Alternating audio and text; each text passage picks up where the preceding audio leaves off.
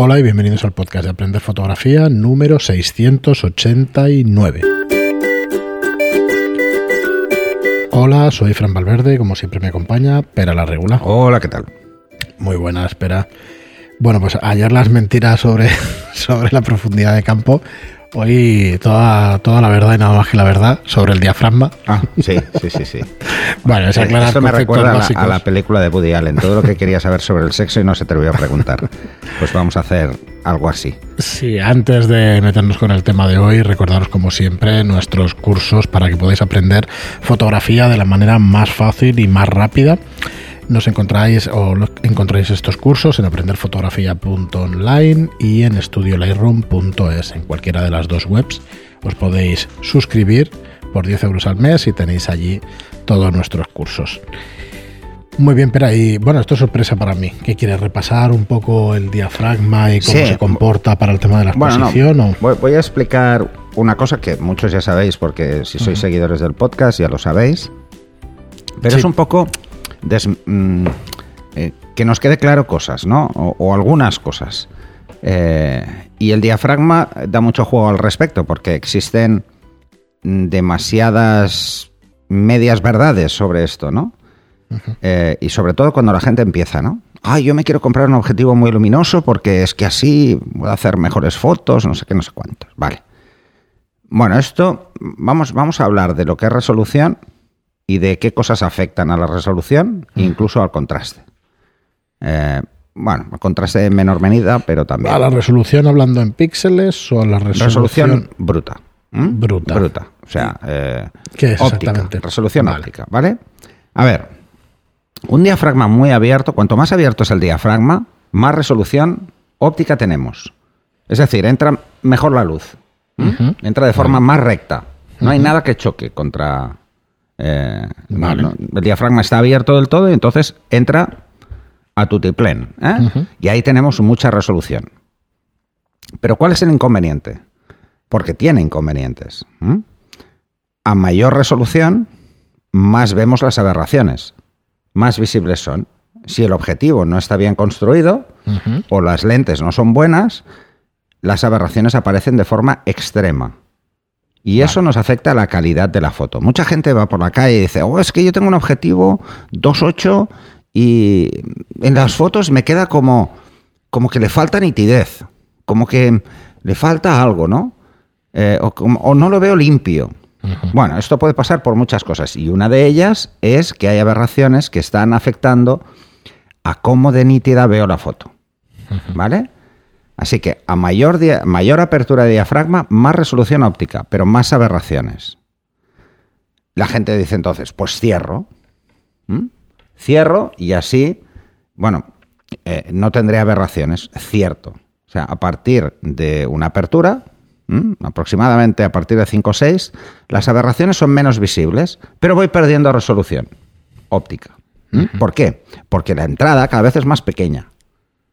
Y cuanto más pequeña es, más me genera otro tipo de problemas, que es la difracción. Es que la luz, al chocar con algo tan fino como es el diafragma, se difracta, se abre. Y entonces tenemos el famoso disco de Arley, que son simplemente, vemos zonas más nítidas que otras, eh, como si fueran ondas. ¿eh? Sobre todo, vemos los extremos mucho menos nítidos que el centro. Esto es por dos cosas. Una es por eso, porque el diafragma al ser más cerrado tenemos más difracción y lo vemos peor, y otra es porque el plano no es recto. No hacemos cosas a fotos que sean curvas, hacemos cosas a fotos muchas veces que son planas o que su curva es contraria a la óptica. Es más, una cara. ¿Eh? El concepto de cóncavo y convexo, ¿eh? Entenderlo eso, ¿eh? Entonces, ¿qué pasa? Que en una cara eh, la nariz está muy cerca del plano focal. Si yo la enfoco, por ejemplo, nada más en la cara está en ese plano, así que no lo voy a ver, no me voy a dar cuenta.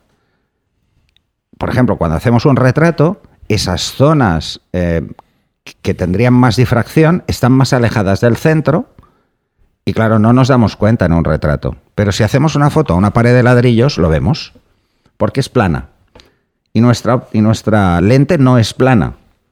¿Eh? Y os daréis cuenta de que el centro es mucho más enfocado que los extremos. Así que el que quiera ver cómo enfoca su cámara, eh, no lo haga contra una pared. No tiene ningún sentido. ¿Por qué? Porque los ladrillos del centro los vamos a ver muy bien, pero los que están en las esquinas no. Están más lejos en el plano focal. Por lo tanto, están eh, fuera de foco. No podemos enfocarlo todo en un plano recto. ¿Vale? Pensar en ello, ¿eh? Entonces, cuando hablamos de diafragma, eh, hablamos de la cantidad de luz que dejamos pasar por la misma unidad de tiempo. Así que saber que si cerramos, tenemos que darle más tiempo. Si abrimos, tenemos que darle menos tiempo. El tiempo de exposición puede ser vital para una buena exposición. ¿Eso qué quiere decir? Que con el mismo tiempo, o sea, que, que si duplico el tiempo y juego, pues por ejemplo, eh, con la ley de reciprocidad y lo tengo en cuenta, ¿voy a obtener exactamente la misma exposición? No.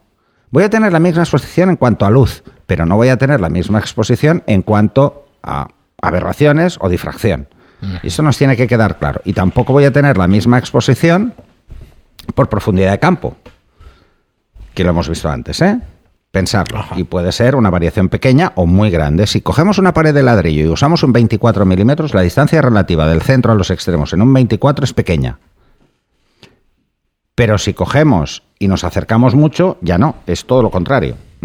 Pensar en, estos detalles, ¿no? Entonces, mm, yo soy muy crítico, por ejemplo, con, con todas estas eh, pruebas que se hacen de objetivos, que se cogen paredes de ladrillo, porque no hay ninguno que lo haga bien. Ahora, si tiene muchas aberraciones, en una pared de ladrillo muchas no las voy a ver, porque el ladrillo no es algo muy nítido, que digamos, ¿eh? y el cemento tampoco. Si queréis saber cómo de nítido es, es, vuestra cámara, lo ideal es coger cosas que tengan mucho contraste y jugar con el diafragma en algo con mucho contraste. Por ejemplo, un libro. ¿Mm? Os daréis cuenta que en función del plano veréis mucho la profundidad de campo y que en función de la distancia veréis mucho cómo transmite la resolución óptica eh, y si hay aberraciones las veréis. Y, algunas, como las, algunas son fáciles de ver y otras no. Por ejemplo, las aberraciones cromáticas son muy fáciles de ver porque son por un exceso de luz. Es decir, si yo tengo una apertura muy abierta y encima hago un contraluz, veré un halo. En las cosas que sean oscuras, veré un halo de color magenta o de color verdoso. Eso es una aberración cromática. Muchas de ellas no tienen ningún problema porque son fáciles de eliminar en postproceso. De hecho, casi todos los softwares de revelado tienen la opción de eliminar aberraciones. ¿eh? Y se eliminan bastante bien. Pero ojo, eliminar una aberración implica sustituir algo. ¿eh? Entonces, no va a del todo te cargas ah. algún tipo de información. claro, porque, porque ya la hemos perdido en el momento de la foto, porque la aberración se la ha cargado. Entonces tiene que más o menos inventarse algo. Que, lo hacen muy bien. ¿eh? Lo hace bien, ¿por qué? Mm. Porque sabe de cada lente cómo es, cómo son sus aberraciones en mm. cada apertura. Entonces aplica, es un cálculo para poder em, solucionarlo. Igual que las aberraciones asféricas, ¿eh? lo veréis. Os daréis cuenta de estos detalles. ¿eh? Por ejemplo, veréis que en, aperturas muy amplias, y no es porque sea un tema físico del parasol, ¿eh? Eh, porque no es por esto, en, aperturas muy amplias veréis que hay más viñeteo, aunque quitéis el parasol. Es un tema también de construcción, pero también es un tema de, de luz, de cómo funciona la luz y por qué se ven aberraciones. Y aunque el viñeteo no es una aberración propiamente dicha, sí que se comporta de la misma forma. En aperturas más amplias se ve más el viñeteo. Estas fotos, así como más creativas con un viñeteo natural, veréis que son con objetivos muy luminosos, muy abiertos, ¿vale? De diafragma. Eh, esto se, usaba mucho antes en cine. Usaban objetivos muy luminosos. Kubrick era un gran jugador de esto precisamente para tener ese efecto, ese efecto del desenfoque extremo y al mismo tiempo ese viñeteo que le da un halo de, como de misterio ¿no? a, la escena. ¿no? Así que a la hora de compraros un objetivo, pensar, no solo es importante lo luminoso que sea, sino cómo corrige las aberraciones. Eso, eh, así como la difracción no la podemos corregir porque es física, es un fallo físico, eh, bueno, un fallo, ¿no? Es cómo se comporta la luz las aberraciones las podemos corregir. O por software o pagando. ¿Vale? Porque sí, que es pagando. Cuanto más limpios eh, más puros sean los cristales de nuestra óptica, eh, menos tendrán. Cuantos menos grupos ópticos tenga, menos tendrán. Por eso los objetivos simples, como por ejemplo son las focales fijas, que tienen pocos grupos ópticos, suelen tener muchas menos aberraciones que los zooms. Porque corregir todas las aberraciones en todas las focales es tremendamente difícil. Muy bien, espera, pues yo creo que, sí. que se haya aclarado algo más. Ya hemos hablado varias veces, pero bueno, si tenéis dudas o preguntas sobre esto, adelante. No, se van incorporando oyentes nuevos y creo que, que este repaso a conceptos básicos va a venir muy bien. Muy bien, pues muchísimas gracias a todos, como os decimos siempre, por estar ahí. Eh, os pedimos, como siempre, una reseña de 5 estrellas en iTunes y un me gusta un comentario en iBox para llegar a más gente, para tener más visibilidad. Y a los que lo han hecho ya, pues muchísimas gracias por hacerlo y hasta el próximo programa. Hasta el siguiente.